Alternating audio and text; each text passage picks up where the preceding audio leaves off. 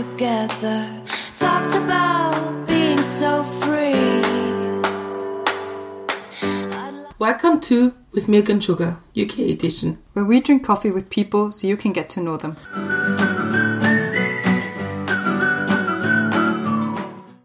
So it's finally there. We're releasing our UK podcasts. Our three UK editions, and today is the first establishment. I'm quite excited about it because we just did our new intro, and it's super weird to hear ourselves talking in English, which Yeah. is quite a challenge. It was quite a challenge. Yeah, it was quite a challenge. And it was quite a challenge being kind of a felt holiday mm-hmm. and then doing a podcast in a in a surrounding we're not used to. Mm-hmm. That was kind of weird. Yeah. In between was Christmas. Yeah. So Merry we- Christmas, everybody. We hope you spent a lovely holiday with your loved ones. Yeah. I got a little cold, that's why I'm sounding quite funny. I, I'm pretty sure you sound better than you have before when your cold started. Not, not, not, not ever. okay, thank you. yeah, so so the story is we, we went to the UK.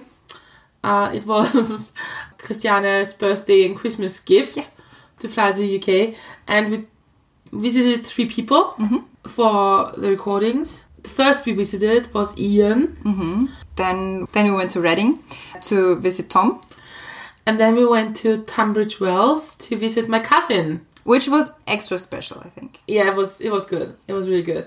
It was really it was, it was talking to Dave about what he does for work and how it's for him to live in the UK was a little weird because usually when you talk to your relatives, it's like yeah between dinner and food and drinks, but being in an, in a hotel lobby um, with people walking by talking about life decisions he made uh, was kind of weird a little. Yeah, we said it before in, in different podcasts that it's always weird to talk to people you know on a different level, kind of, where you don't really talk about their work or their life situations or their choices they made or their love life or I don't know what, but um, you get to know them a bit differently and especially with relatives.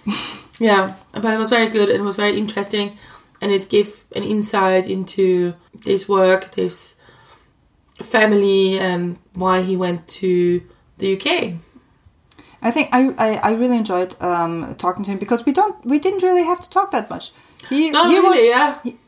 he was he was quite talkative, which is very very good. I always enjoy it when when our guests are um, so open to the podcast and to so open to to share their story with us. True, yeah. I mean, yeah, true, true. But um, so for people who don't know the, our podcast, it's in German mit Milch und Zucker. Normally, yes. Normally, yes. Uh, which is in English with milk and sugar. Mm-hmm. Christiana, do you want to tell the story behind with milk and sugar? the story behind with milk and sugar. Well, in Austria or especially in Vienna, it is common that when you get to know someone a bit better and you invite them for coffee, the first question you ask them is, "How do you drink your coffee? Do you drink it with milk and sugar, or just milk, or just sugar?" And that's kind of like a, it's a question that kind of marks the the uh, the next step in the relationship from we're like people who know each other to we're becoming friends. And that's why we called the podcast with milk and sugar or mit Milch und Zucker. Yeah. And there's a blog as well. There's a blog as well, which will be in English for those three episodes. And yeah, we're doing this podcast for over a year now. Mm-hmm. Every week a new episode. Uh, we never skip the week. We never skip a week. We have a few best of episodes. We have some special episodes. We did actually do uh, a different podcast in English where we went to the Secret Festival True. and talked to different people around the world why they want to or why they came to the Secret Festival. So true. Yeah, and so Dave's gonna be the first of the three podcasts. The other two will come soon. Soon. soonish. uh, yeah, but it was re- really interesting, and it was really special to for all these people take time talk to us without knowing what our podcast is all about. and yeah, so we hope you enjoy it. And yeah, maybe there will be a second UK edition at some point. Pretty sure there will be.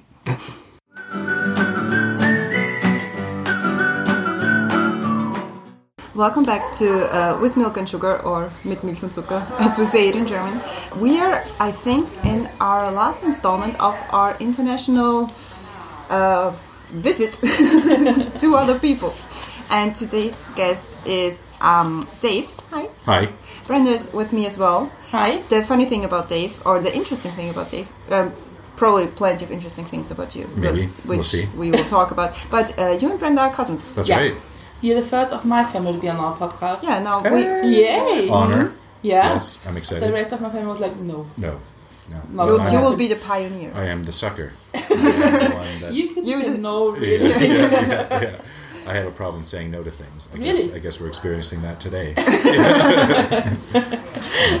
So to your person, your uh, your name's Dave, as I established before. You're 40 years old and an HR business partner for the London Stock Exchange, currently in Bucharest. currently in Bucharest. That's Perfect. right. Wait, well, currently in Tunbridge Wells, but currently in Bucharest. Yeah, working in And Bucharest. appro- approaching my last week in Bucharest after being there for about 18 months. So how, how's your Romanian? uh, uh, better than when I got there, Okay. but still not good enough to have a conversation with someone. Okay. little bits and pieces Mm-hmm. I can pick up. But um, like with French Yeah. and German, I've I've studied it, Yeah. and with Lost the it. Romanian, I, I lost it.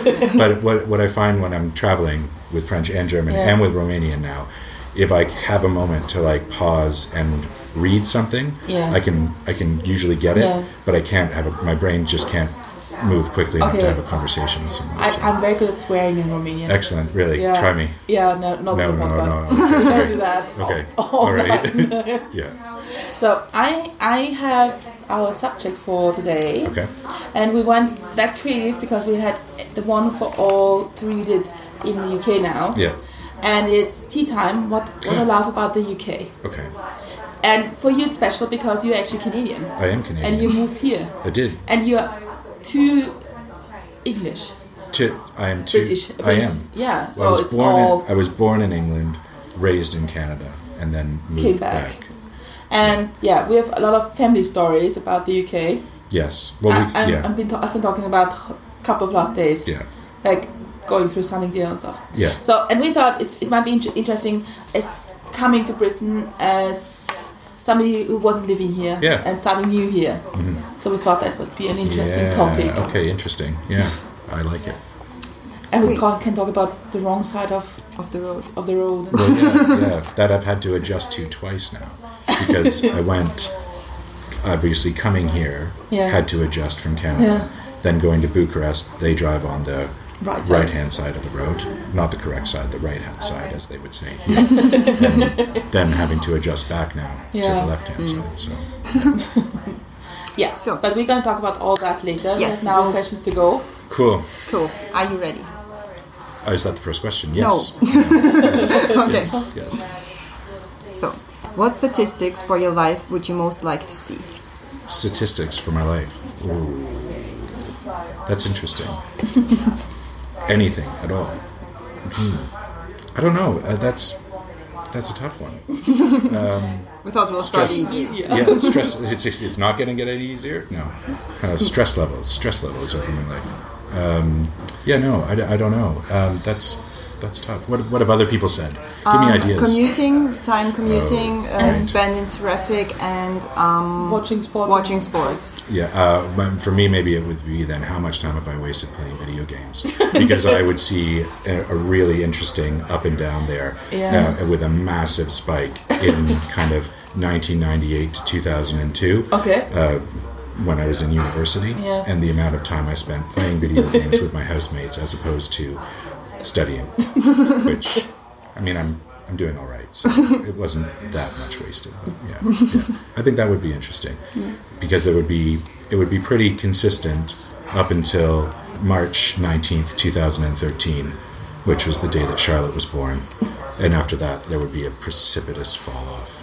Until I spent the first three months here Yeah. in the UK by myself while Jen was getting her Jen, my wife, was getting her visa. Then it would skyrocket to pretty much multiple hours every day.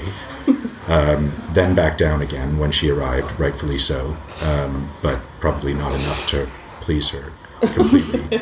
and then skyrocket back up when I was in Bucharest by myself. So this is really just showing what I do in my spare time. If I'm left completely to my own devices, I will just get myself playing video games. So yeah, um, fun. So yeah, that would that would be it then. Yeah, I guess. I have the next question. What's one responsibility you really wish you didn't have? the the perfect thing for me would be if just all the the money stuff just went away. Mm-hmm. So being the having to having to work to earn a salary, I, I would you know magic bullet win the lottery type of thing. Mm-hmm. Just because there's so much stuff I'd rather be doing. Mm-hmm. I, not that I don't love my job. I mean I do. I mean I like it enough to obviously still be doing it. But I was never really driven towards doing what I'm doing out of a love for it. Mm-hmm. You know, I just kind of fell into it because it was convenient and I and I seemed to be able to do it mm-hmm. well. So if I could just do whatever that kind of responsibility for kind of having that good job to be able to have a comfortable life for my family, that could melt away and I could just kind of do whatever I wanted, I would probably be doing something very different. So yeah. Might come up. Might come up. she might come up. Mm, mm, mm, what would you be doing? Now I have to start thinking about that. Well, I have an, a different question first. Yeah. Um, what's your favorite smell? Whoa. Oh, that's that is a difficult one. You know, we're getting into the Christmas season now, and so there's a lot of very festive smells around, and those always kind of drive me nuts. But um, I would have to go with pretty much the the the most basic one that just whenever I smell it, I will, I will get happy, which is just bacon cooking. You know, if if there's cooking bacon somewhere, or there's bacon cooking somewhere, um, yeah, no, that that would be it. If you could capsulate, if you could get that in a candle, I would have that on all the time because I am very much led by my stomach and bacon cooking, absolutely. That's a for sure. genes we share. Yeah, yeah, no, The food exactly. gene. The food gene, yeah, exactly. Thank you. If you if all jobs had the same pay and hours, Oh. what jobs would what job would you have? and and I could and, and it doesn't require a skill level No, it's- that I No, I can You just do anything Whatever you like. everything I like I would I would drive trains I would be a train driver here in England as well Okay. I, I, I, I would absolutely love to do that I love trains my I I love traveling on trains we something that my father and I share I love looking at trains. We went on a Santa special train ride last weekend, which was good fun. And I would love to be an engineer and drive trains. I think that to me would be, you know, I've I this is going to be embarrassing, to but I'll say it anyway. Like I have actually watched, like an an hour long YouTube video that is just a train driver's view going mm. between London and Brighton I did that too, but yeah, not that, that not train that, journey, not that but- train journey, but but there are those out there. So there's other weird people like me out there too. but if I, but if like all things being equal, if I could do one Yeah. thing right now, that would I would I would drive trains. That would be fun. That'd be super fun. Yeah. Which place in the UK should everybody visit at least once? Cornwall. I love Cornwall. Um, we were just down there in October, uh, and the only other time that I've been down in Cornwall was probably when I was about 12, 14 years old or something. And it was on a school trip. We went to Land's End, and that's the only thing I could remember about it. And there were two places, and so I might change my answer later because there's two places in the UK that I haven't visited that I've Yeah. always wanted to. One was Cornwall, and the other is North Wales. Okay. Um, to go explore uh, North Wales, especially because they have some amazing heritage railways up there. But I could, I could go on. But Cornwall, um, to me was a really nice surprise. I've heard lots about it from friends and from some people that I know that have grown up there. Um, and when we went down there, it was just it combines so much of the great stuff that you find in the UK all in one place. Really beautiful, rolling hills, lovely farmland, beautiful coast, amazing seafood. Yeah. Yeah, just really lovely, really lovely part of the world. Yeah. So we went down there, and there's a little town, a, a fishing village called Mevagissey, um, and we literally did a very stereotypical thing, which is just sat on the side of the quay, ate fish and chips, and threw nets in to ca- with little bits of fish to catch crabs. And my daughter Charlotte just absolutely loved it, drawing up these things, all these crabs in it. The people that were next to us caught an eel, which was just, I mean, really neat. So anyway, I, I, I- I mean that might be a bit of recency bias, but if you were to ask me if I was to go on a trip somewhere within the UK, take a drive and go down somewhere or go somewhere, it would be down into Cornwall. But as our history, what have what answer do we have to give? Bracknell, of course. Yeah, you have to see Bracknell. You have to see Bracknell. You have to experience the, uh, yeah, yeah, Britain at its best. Yeah. Yeah. But I'm always telling everybody that Harry Potter's from there, so That's true. Yeah, so I it special. It is special, and I've I've done that walk from Granddad's house to to the Harry Potter house, of course, a couple of times. But yeah, no, it's uh, Bracknell is uh, Bracknell was our childhood a little bit Yeah, in the true, UK. true. That's pretty much where I exclusively saw you, except Yeah. for one trip to Vienna. I Yeah. think that we did. Yeah, but we, we But- first met in Sunningdale. We talked about that yesterday. Sunningdale, yeah, yeah, yeah, yeah, because because my family from Austria and you're from Canada. Yeah. we never could stay together in the UK because of like house and people. Yeah, and, yeah. So the first time we met, we were quite old Yeah. because we were like 14 or something. I was Yeah. 14 or something. Well, yeah, yeah. Um, that, and that was the, but we we had met when we were really young, though. Yeah, but we, can't remember that. No, no, of course not. No. no. We have pictures. Yeah. I believe we're naked in some of them. That goes to show So how young I, I, we was, were. I was just about to ask, oh, can we have them for the blog? Uh, yeah, no. well, no. mm, we'll maybe skip not. on. Maybe, maybe not. Maybe not. But it's a nice one with our moms and granddad and granny. Yeah. And and the children sitting like yeah. All on the that one along the wall. Yes, Now, this is meaning a lot to everyone listening to this. Yeah. But uh, but yeah. no, yeah. Yeah. But there are two missing on the picture Yeah. because it went, yeah, went wrong then. Yeah. So They came along. Yeah. Eventually. yeah, so Bracknell, we We, Went we went yesterday. there yesterday. Yeah. Uh, what were your impressions of Bracknell? Uh, I didn't see a lot of it. I saw some. You some. probably saw enough of it, though, Yeah, to I make did. an I, I think the train station, and then there was this square where we went for food. Is That was Reading. That was Reading. Well, Okay, Reading is nice. Yeah. Okay. Yeah. Yeah, Reading. Bracknell yeah. was, was just the train station. yeah, Yeah. transition, So- and then a little emotional breakdown on my side. Yeah. Well, Yeah. I haven't And been then we back went to through- Bracknell Yeah. since since Granddad passed away, and I, I think I would it would be difficult. Yeah, it was. right. It was. It would be difficult. Yeah. So So let's, let's, On- let's on move, let's move on. Let's move on. and that's a good one. Yeah. I, you love it. What's your favorite British food and drink?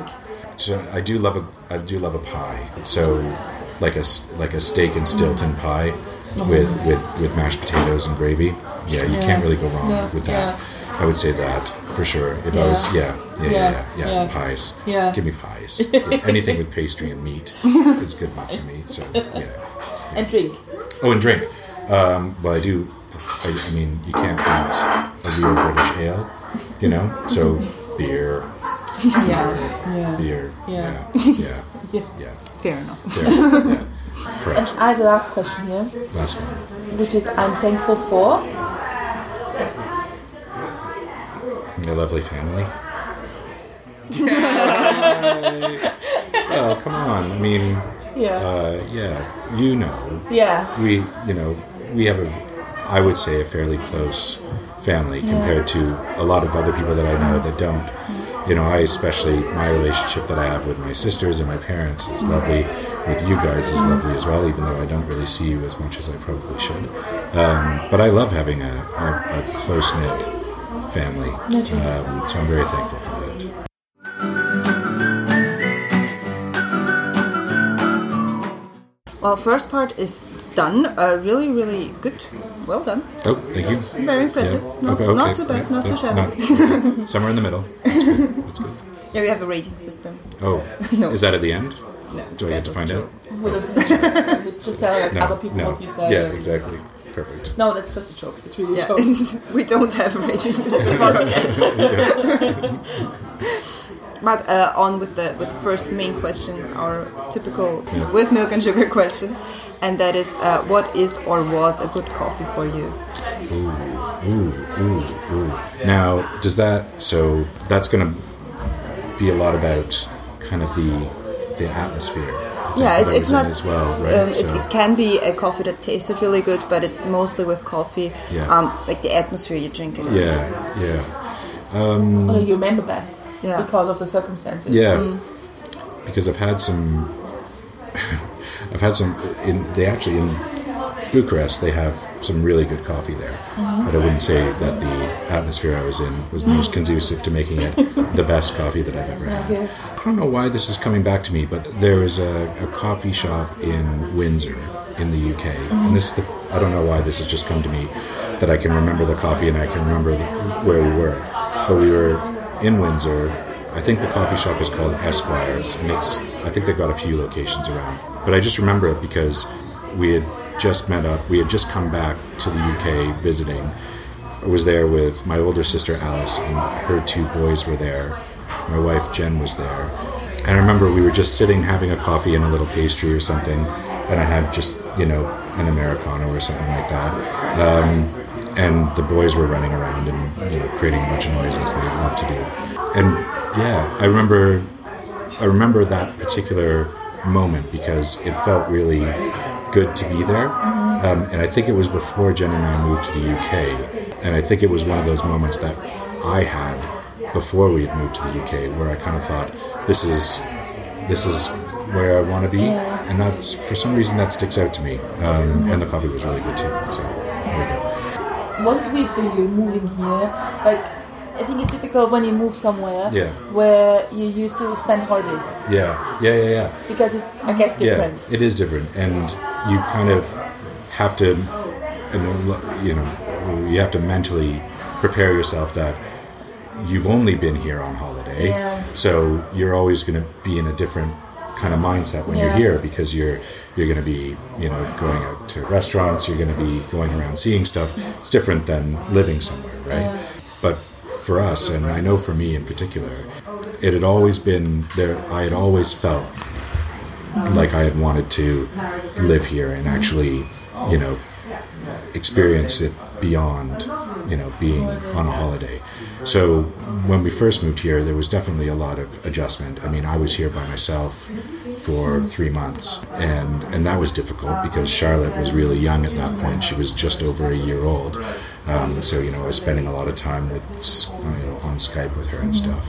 But actually moving here, it it settled in rather quickly, I would say.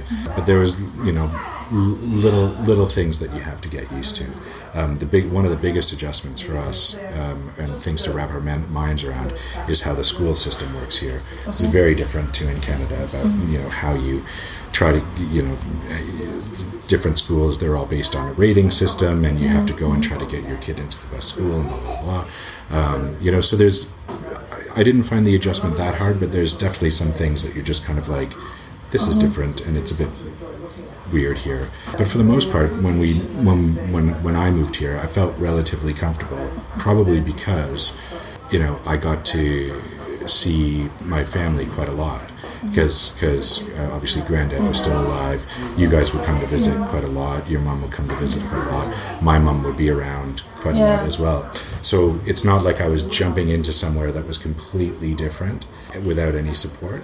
So so yeah, so I think once you got I got past that, I'm not on holiday here. Mm-hmm. um, it, it it started to settle in, you know, relatively easily. And I think the the one thing that made it a lot easier for me was I, I was coming over here for a job, and I started work mm-hmm. pretty much straight mm-hmm. away. So there was no real time to kind of you know lose lose my focus or anything like that it was like i've got this to do i've got to get to you know I've, I've, i have a few days then i start work. I've got to get adjusted to that. And then i have to think about how you know to get jen and charlotte over here as quickly as possible. Got to find a place to live da da da da. So it all just kind of there was so much going on. yeah, yeah, exactly. Yeah. That just all of a sudden, you know, a few months later when they were here, it was like, well, yeah, it, you kind of look back and it's like, oh yeah, completely comfortable. Yeah. What would you do differently when you would do it again? Like, especially Mm. coming to the UK. Yeah, I don't know. I think um, probably take a little bit more time to, to find the right place to live. Okay. Um, because having to move about is, is quite inconvenient. And when we first moved over, we I mean we made decisions on where to live based on mainly to out of what what's in our comfort zone. So we chose a place that's kind of on the west end, uh, we- west side of London, out towards uh, on the on the rail line that goes out to Bracknell. Yeah. because we wanted to be able to get. I mean, Yeah. it sounds silly, but we wanted to get to Bracknell easily to visit Granddad. So when we first arrived, we we stayed in uh, we, we rented a place in Richmond and Richmond is lovely but it's damn expensive right and you know it, and it, we had a, a, a nice little cottage but it was tiny right? So there was too much of we just need to get there and get a place right? Mm-hmm. And and that led to us having to move at the end of that lease because it was too expensive. There wasn't enough space. Mm-hmm. And while the area was really nice we didn't particularly love living there. And we wanted we wanted to live somewhere that had a bit of a different feel for us. Mm-hmm. So if i was to do it all over again it would probably to be a bit a bit of you know take a bit more care Yeah. in, into finding the right place for us so obviously now we live in tunbridge well outside of the city which is more of our kind of feel but moving over here you know it would have taken a lot of research to be Yeah. able to land on the fact that actually this is this is a, a good place for us so. Yeah. Does it maybe also have to do with the language because it's both English because now you live Yeah. in Bucharest, right? Yeah, yeah. And you don't speak Romanian, so No. I, I, I figured that's Yeah. also a Well, big yeah. part of Yeah, yeah, why you settled in quite quickly. Oh yeah, absolutely. And it, it, uh, I mean, it obviously took a lot longer in Bucharest to settle in, but a lot of people in Bucharest do speak English. Um, but, but definitely, you know, no, no language barrier at all here. You just, you know, have to deal with the fact that people just assume you're an American at first. And, and, and- and- yeah, yeah, yeah, yeah. Um, and and actually had to do that similarly in in Bucharest. Um, I remember I went to. Um, I la- uh, summer of 2018. I, I broke a small bone in my hand while I was in Bucharest, and I went to a medical clinic, and the doctor there was giving me a was was giving me a bit of a hard time, like he wasn't being fairly. And, Okay. yeah, and um, and then and then finally he was he he asked me a question about Trump, and I said oh, oh I, I said well I can tell you what I think, but but I'm not American, just so you know. Team Justin. I'm I'm I'm, I, I'm Canadian, and all of us. Well, don't get me started on Justin. Now, so let's. Yeah. Um, but but then his attitude changed. Don't don't pout at me. Uh, but but his attitude yeah. changed after that, and um, so yeah. So any, anyway, Yeah. uh, that just uh, that was a yeah funny little thing. But, but compared to Trump. Compared to Trump, yes. No, Yeah, I, ju- you just- know, it's not. And it's Johnson not- here as well. Yeah, no, I know, I know, I know, I, I know that I, there's a lot of really good things about Justin, but I, I just, I find him to be a bit of, um, I can't swear on the podcast, but he's he's a bit of, he's a bit of an ass. He's a bit of an ass. Yeah. Yeah, yeah. And I think that's different because growing up in Canada, we were exposed to Justin Trudeau Okay, yeah. yeah. while we were growing up when he wasn't a politician, when he was just the son of a prime minister and a bit of a brat, if Yeah, I'm honest, mm, right? yeah, yeah, true. So that, Yeah, the, yeah. the thing is that the only things we get in Austria from Justin Trudeau is Oh, just that oh, yeah, all the great wonderful- Yeah, yeah, yeah, he's yeah. all the, great, the nice person Yeah, yeah, with Yeah. Emmanuel Macron. yeah. Yeah, Yeah, all yeah. those stupid yeah, people. yeah, of course, of course. Which So- I mean, in comparison, yes, and we, we don't have to start on the leaders here. Which Yeah. I mean, I'm I'm I mean, obviously the election is is this coming Thursday. Um, Are you I'm- allowed to vote here? Yeah, yeah, Yeah. yeah, So I'm I've got a postal vote which I haven't filled out yet, but I have to do today, Yeah. and I'm still Yeah. I'm still wavering. We learned yesterday, just to bring in our Yeah. knowledge we have now, that postal voting in, in the UK is mostly older people do that. Then most mostly older people do do it, but anyone can do it. Yeah. And actually, it's really convenient. So uh, my, the entire time I've been here, even when I've been here in the UK to be able to vote, I do a postal vote because it's just more convenient than going down to a Mm-hmm. Yeah, postal station. They send it to you ahead of time. You just fill it in. You know, envelopes there ready for it. You just pop it in. Yeah, so yeah, So I, I have the next question here for you. Yeah. Big question. big one. Oh, Yeah, okay. and this is which people and or experiences had a significant impact on your life? That's tough because obviously there's a lot. You Yeah, know, you- you, know, you can talk about you know, you know, obviously my my parents, you know, my family, my sisters, my wife, you know, uh, you know, so many people have had a massive impact. If I if I have to think about there being a person that did something that put me in a direction that put me on a path to where I am now, I would say it's my uh, godfather, uh, Michael List, who is business he did previously. I don't know if I think he's retired now. Um, he was like an, an executive coach, and he also helped people when they were let go of, of a position. He helped them. He was like an outplacement person, a counselor, basically. And I was at a point in my life where I really didn't know what I wanted to do with myself. Um, you know, I came out of university. You know, I did a year as like a junior teacher. Then decided I didn't want to go to teachers college after that. You know, I worked in Starbucks for a while. I had a very short stint as a line cook in a restaurant. Um, I worked golf course maintenance, which I actually really, really enjoyed. And then I worked in, and then, and then I worked in the, the mailroom of a mutual fund company, which eventually led into a, a, like a junior sales position, which I hated. Uh, and it was at that point in my life where I didn't really know what I wanted to do. And I remember the one thing he did for me was so there are two things. He gave me a book called Who Moved My Cheese, which seems a bit of a corny title, but Who Moved My Cheese is all about how you deal with change in your life. Oh, and it's yeah. and and I've encountered other people who that book has really helped them quite a lot. Who Moved My Cheese? He gave me that. And then we met a few times. So I read it. You can read it in, an, you know, an hour and a half. It's not, it's not War and Peace, right? But it's very helpful because it kind of changes your mindset a little bit about how you deal with change and how you can go from fearing change or dreading change or whatever it is to actually seeking out change and and embracing it as well, which was really helpful for me.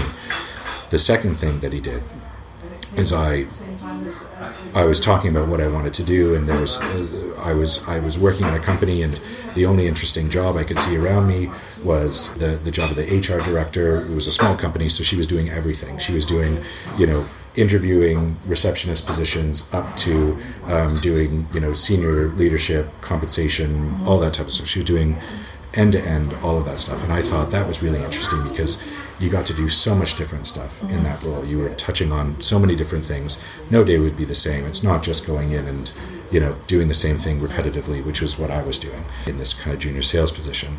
And so I was talking about what I what I wanted to do, and maybe that would be interesting, and da da da da.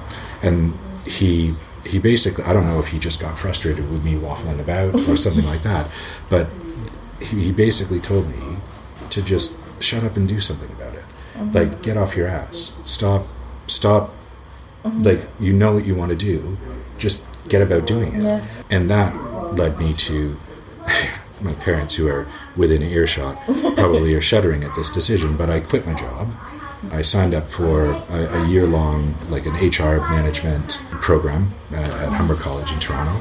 Um, did that, um, and then came out, and um, within a few months got a got a part time contract that led to uh, a full time contract that led to, or a fixed term contract that then led to another fixed term contract that then led to a permanent role, and then that that that was just, and then that's been my career, which um, has been helpful for me because you know obviously I was without direction. I didn't know what I wanted to do, and there was a little glimmer and hope of being able to do something that I at least you know thought I could be good at. Yeah. Um, and he basically said, "Well, just go and do it then." And uh, it was you know if, if if you ever met him, you would you would know that that's kind of his personality. He, he's he would he would just kind of say, "Here's a boot in your ass and go and do it." So I've said ass four times now. I. It's fine. okay. It's fine. Okay, it's fine. this is It's good? no problem. Okay, all right, yeah. We can always do explicit podcast. okay, Fine. okay, okay. No, but did, did, did it change for you for that decision or for more decisions to come? To More decisions. Easier, to- yeah, yeah, yeah. change. No, no, exactly. Yeah, and that that was the big thing. The the, um, the the dealing with change became easier for me. Um, you know, when I, um, you know, so the, it was a series of kind of fixed term contracts. Just a few of them led to me spending. Um, up to five, close to five years at TMX Group, which is the Toronto Stock Exchange, and I reached a point there where I realized I wasn't really learning anymore, and there wasn't an opportunity for me to learn anymore. I was kind of going through the same cycle, you know, and, and I realized, you know, if I want to continue to grow and learn stuff, I'm going to have to change companies. And for a lot of people, that would have probably been a, a, a difficult decision because it's you know it's it, it was comfortable. You know, it was very I was I was comfortable in what I was doing. But I think facing that decision for me became a lot easier because I knew that if I was the, the whatever change would come would be really good. So I started looking out for roles, and there was a, a role at a company that I had done a contract for before. I knew someone there, and you know, within you know about a month, I had a job offer from them, and, and I was just like, perfect, up and go. And so, yeah, it, it helped. Um, but I just overall, I you know, I think about the amount of change that I've been through in my life. You know, moving countries a couple Two of times, times, right? Almost moving. You know, we we almost we were this clo- like super super close. You know, to moving to Sri Lanka for two years as well, right? So, you know, I found that I was. It led me into a position that if there was an opportunity and and a change to be made, I would my I would automatically be welcoming it to kind of say that would be really great. I don't know what would come out of it, but that would be a really good opportunity. So let's do it. I think it's really a really good way to live your life is to accept the change Yeah. is good. Yeah. I think it's really good. Yeah, yeah, yeah. But for example, if, if somebody would offer, offer you a really interesting job in a country like not Sri Lanka, but say like I don't know, um, like really far away, Really far away. like Well, Australia or New. Zealand, or a country where it's, where you don't know a lot of. yeah, of yeah, yeah. Well, this is this is interesting because there was. Um, so I was while working at London Stock Exchange Group. Um, one of the things that I was working on there um, was the company acquires a lot of other companies, and they acquired a company that had a, an office in Fort Mill, South Carolina, uh, and strangely enough, in a place called Kuching in Malaysia, which is on the island of Borneo. Yeah, yeah. So. um, Everybody has a song now on the yeah, yeah, yeah, yeah, yeah. So I I was lucky enough to be able to go out to Kuching, which you can't is not easy to get to. You have to go to Kuala Lumpur and then you have to fly an hour and a half from there to Kuching, and it's it's it's in Malaysia, but it's treated very differently. It, it's almost like its own. It, well, it's it's a it's a, it's a province called Sarawak. It's its own little province, and I got there and the food is amazing the weather's fantastic the people are really friendly there's really a lot of really great stuff to be able to go out and see you know exploring the people in the office were super friendly. You know everybody was it was all really great. And then i remember coming back and just thinking that was you know fantastic experience. And the person that in the company that was kind of overseeing everything was looking for someone to essentially from the group go down and be a general manager in the office. And in one very random discussion, he kind of mentioned not not being seriously like offering it to me, mm-hmm. but said, you Testing. know, testing kind of like, is that Yeah. you know, I I think that might be something that you could be quite good at. Mm-hmm. Um, and and the discussion, the, there was no further discussion on it, so it wasn't something that was actually really a possibility. Mm-hmm. But it did make me think, and because I mean, it's really isolated. Yeah. It's it's it's really far away. I would have, I would have loved to have done it, but I don't know if in the end I, I would have done it because I, I it would have been so far away. You know, Yeah. um, really really far away. It's probably something from- you do in your twenties, like Yeah. like Yeah, yeah, yeah, whatever. exactly, yeah. But I think if, if you start having to think of schools and healthcare and Exactly. Yeah. Yeah. Yeah. Probably- Yeah, probably not. Yeah. it gets a, yeah. diff- a different decision. Yeah, exactly. But but again, back to the whole, you know, being on vacation somewhere versus living somewhere it could be very different too. Not that I was on vacation; I was working, um, even though you know, a lot of Do you my have to tell people that?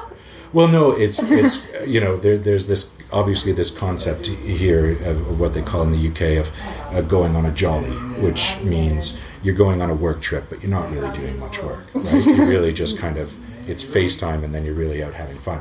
And I did have a lot of fun, but we were we were definitely working. We were definitely And there's one question Yeah. I think your, your sisters want me to ask you. okay. I, I didn't I didn't ask, ask them, but Okay, we've been at that point before in the I know the question. Okay, I know the question. You know the Yes, question yeah. is when you go in the morning in your office, what would you what what are you really doing? Okay. Yeah. Yeah. Yeah. So that Discuss that. That's a good question. It's it's difficult to describe my job because as a business partner, what you're supposed to be doing is delivering. So so maybe I'll explain it this way. There's within HR. There's the people that do all the specialist activity. You have your recruiters. You have people that do compensation. You have people that do employee relations. Um, you know, people that do organizational design, and they're they're very very good and specialists in their field. Yeah. And obviously, uh, and, and and then talent stuff is a big one too. You know, learning and development and executive development, all of that. So, the business, as you, we call it, everything outside of HR, requires the services of those people to be able to advise them on their org design, to be able to help them with development programs, to help them through processes such as you know compensation reviews, all of that. So I sit in the middle. Oh, okay. So I I take use the expertise of those people Yeah. to deliver those services to the different businesses that I work with, Oh, that's but in a, but in a way that works for them. So my job is to understand the business need, take that back to the HR specialists and the people that know what they're doing, Yeah. and make sure that they can deliver it and we can deliver it in a way that helps them, but also in help the people in HR understand what's going on in the different businesses. Because you can have a let's say you want to have a manager development program you really want to improve the management skill. To different businesses that might mean different things depending on where they are you know? So that we might have um, so so a good example would say in London Stock Exchange Group we have a capital markets business and that's the business that generates the listings on the exchanges. So they, they go out and try to get companies to list on the exchange or they they, they run the trading facilities as well. They you know so so that's core business for an exchange really. But then we also have a technology business and an in, and within that a huge infrastructure team where people you know have to understand you know the networks behind everything IT everything. well, just yeah, Yeah. IT, IT generally. Their needs are very different. But when the people let's say in the in the team that is developing that program they'll look at it mostly with an HR mindset Yeah.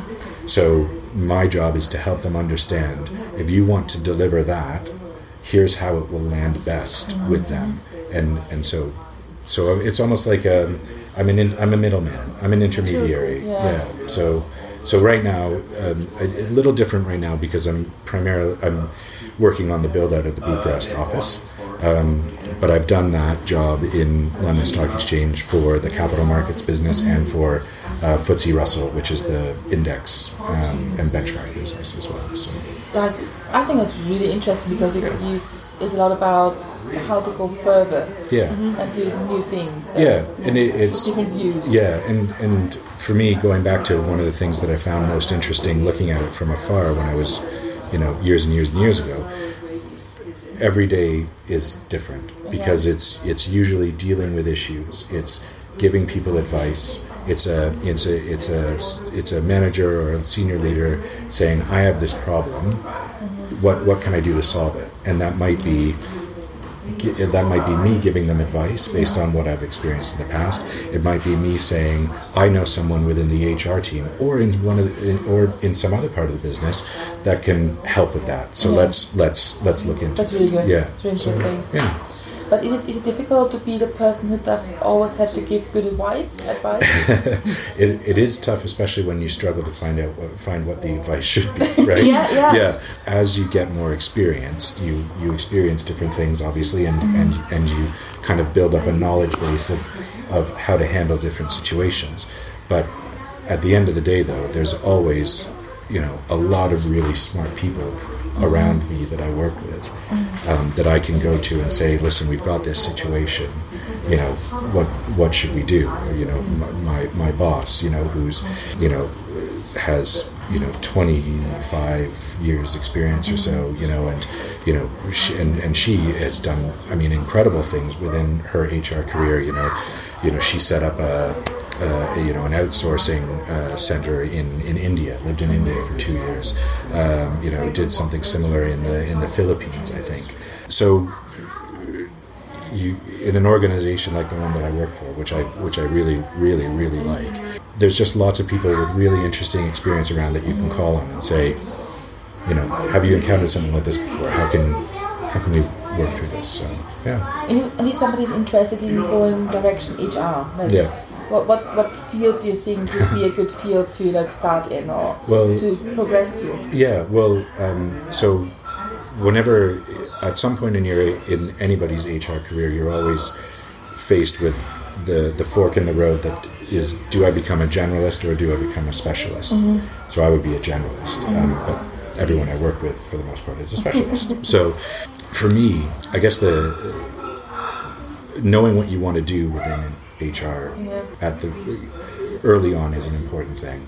And if you don't know what you want to do, then be a generalist mm-hmm. because you'll eventually get experience working in the different areas and you'll find what you want to do.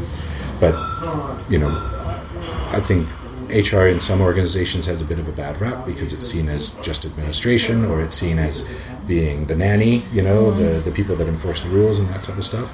I think, personally, I've been very picky about the places that I work because I want to work in a place where HR is um, is seen as value add, which is very difficult to quantify because we cost money, we don't make money, Yeah, right? yeah.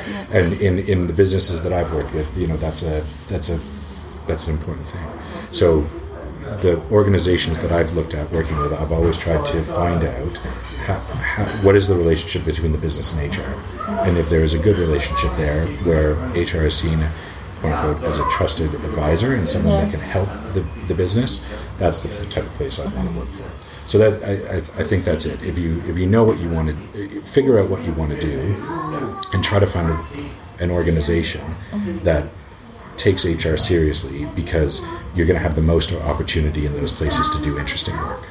I find it. So, I think it's uh, really interesting listening to your stories because on the one hand there's this pattern of doing things differently changing changing workplaces changing um, locations where you live on the one hand. And then on the other hand in the beginning uh, at the questions ago you said you want to be like a train driver Yeah, which is basically yeah, yeah, just yeah, yeah. being in one spot at the same yeah, time yeah, no, over no, and over no, and exactly. again. And maybe that's what I crave because, um, but it's funny because you know early on in your when you're trying to figure yourself out and you're you're you know you're early on in your career and everybody's oh well you know do those personality tests that you know.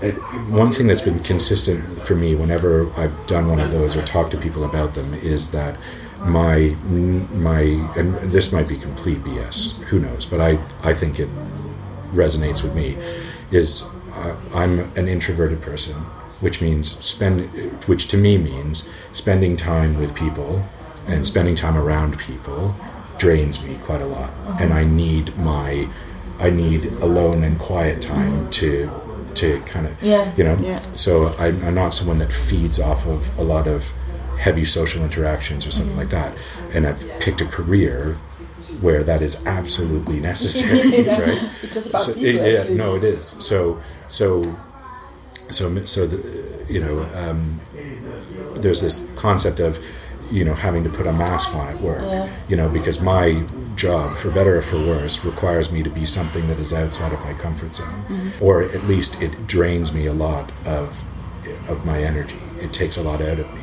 So the train driver thing might just be my ultimate dream of just being in my own little quiet box, watching rails come towards me, and I'm just, whew, you know.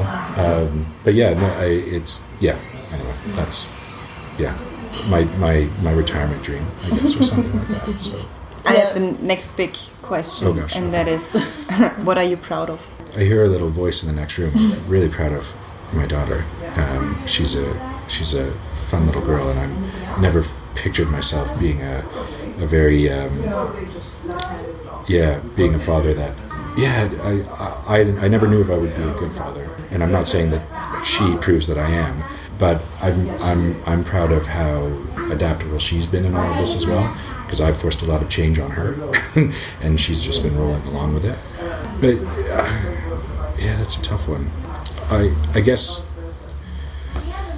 I guess I, I guess I'm proud that I'm sitting here today because a lot of people would, and this is, I feel uncomfortable talking about myself this way, but I think a lot of people faced with where where my wife and I were, you know, just over five years ago, where Charlotte was just born. We had just bought a house in Canada.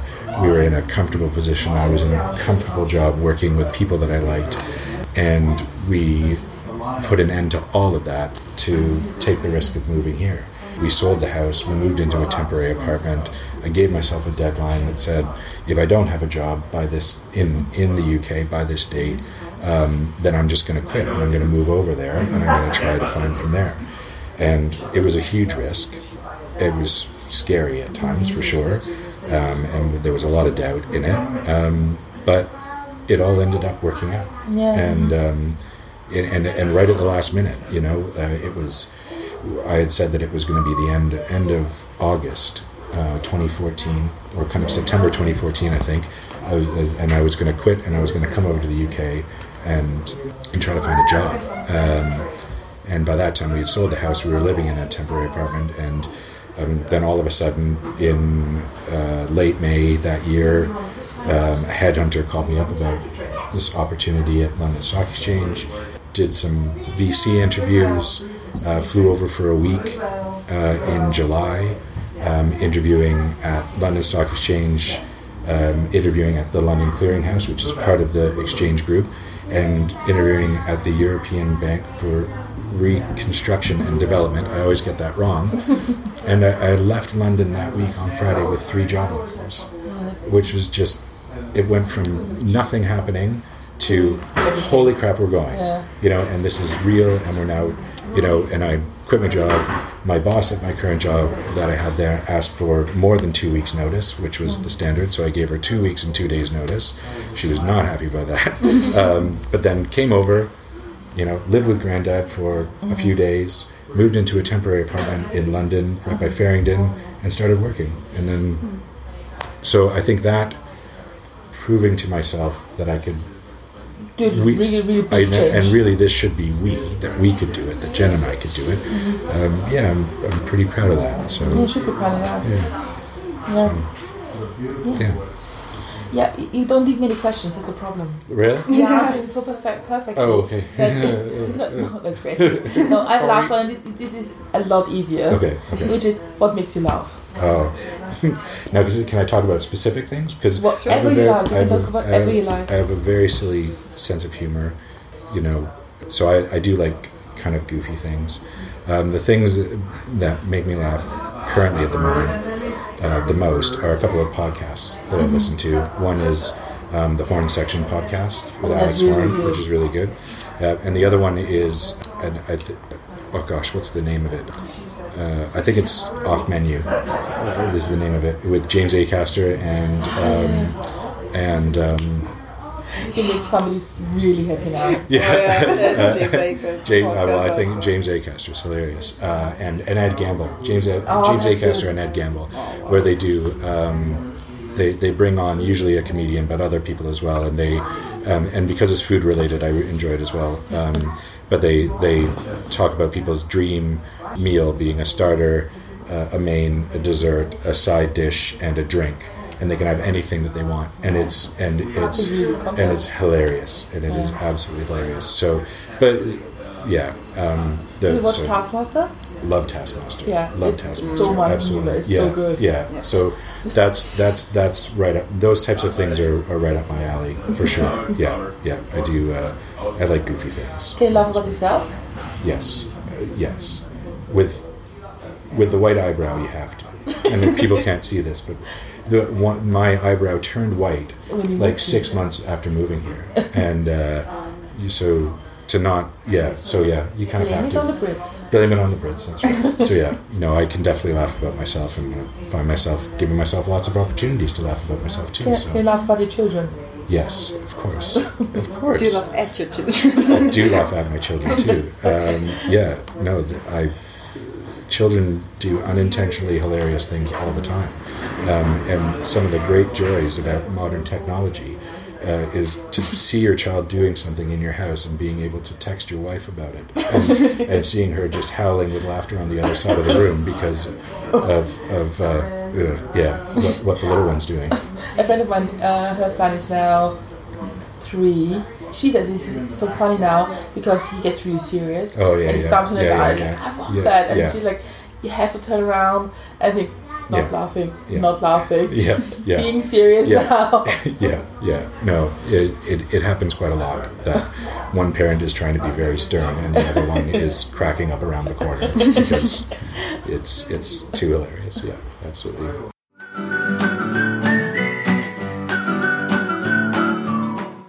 We're unfortunately at the end again uh, of our podcast this week, um, but we have a few short questions left for you. All right. Um, first one would be Is there anything else you want to share with our listeners? But I think I've given some good recommendations so Mm-hmm. Yeah. far. I mean, who moved who moved my cheese as a book? yeah, but Yeah. I, I will have a look at that. You should. Yeah, I- I absolutely. wrote no, it no, down No, no, it's, right it's, away. It's very good. Uh, yeah, and then um, you know my podcast recommendations. I'll stand by Mm-hmm. those as well. You know, definitely. No, I can't. I. I mean, I. I can't really think of anything else other than, you know, uh, if if there's a, a theme, I guess it's just. Uh, you know, embrace change, or, or whatever it might be. Yeah, I don't, I don't want to. This isn't a preachy thing or anything like that, but um, that's the best piece of advice that I've ever gotten, Mm-hmm. and uh, just I hope that maybe resonates with other people as well. I think it uh, will. It, it already did with, Yeah. with me a lot Good, in those few, good, good, few good. hours. And I will put every uh, all of the links and um, downloads and Spotify stuff, Mm. everything in the show notes and in the blog, so everyone can have a look at it. Cool. So I'm left here to say thank you. Thank you for putting Thank you guys. No, this was a lot of talking. It was really interesting. Yeah. To the rest of my family, that's really interesting. Hi everyone, by the way. Thank you very much for, for taking the time. My pleasure. We spent the time in the hotel of your parents who are sta currently staying over we're waiting to go to lunch because Yeah. with the Rumbles, it's all about food. It's all about food. Absolutely. yeah, it's all about like I approve where- that. That's that's fine. by me. Yeah. Yeah, and the last questions I have is how do you drink your coffee now? Ah, just with a splash of milk.